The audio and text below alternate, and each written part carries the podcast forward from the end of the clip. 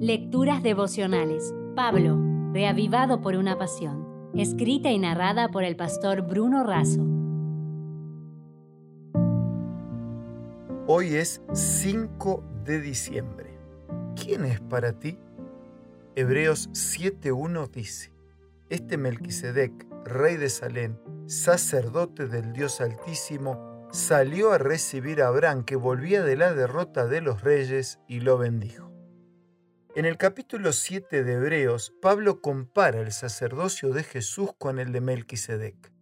El nombre Melquisedec significa rey de justicia o rey de paz, y fue sacerdote y rey de la ciudad de Salem. Melquisedec tenía preeminencia o autoridad. Por ejemplo, después de la derrota de sus enemigos, Abraham encontró a Melquisedec, fue bendecido y entregó el diezmo a él, es decir, lo consideraba superior. Pablo presenta varias características del sacerdocio de Jesús. Real, superior, independiente de la ley, no por ser contra la ley, sino por cumplir la ley. Independiente de la tribu de Leví, Cristo vino de la tribu de Judá, con un sacerdocio eterno, garantizado, continuo, permanente, santo e inmaculado. Él es nuestro Rey, sacerdote e intercesor ruega por nosotros y por Él estamos seguros. Elena de Juárez cuenta en el libro Cristo nuestro Salvador, en el capítulo La entrada a Jerusalén, de una gran muchedumbre que lo acompañaba. Los ciegos recuperados guiaban a la comitiva, los mudos a quienes habían dado el poder de hablar prorrumpían en las más fuertes hosanas y aclamaciones.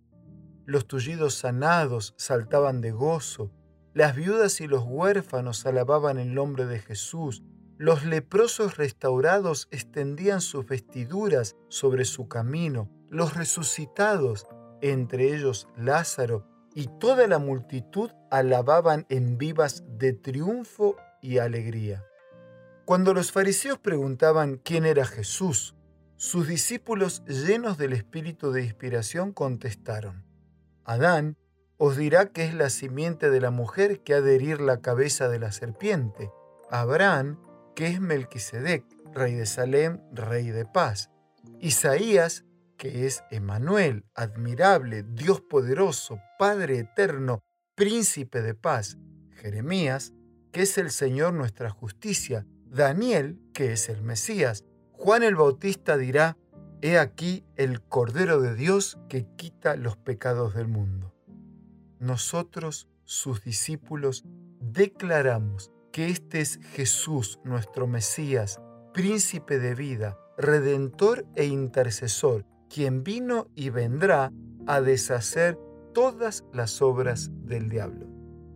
Amigo, tengo dos preguntas para cerrar nuestra reflexión. ¿Tú qué dices? ¿Quién es para ti? La respuesta es tuya.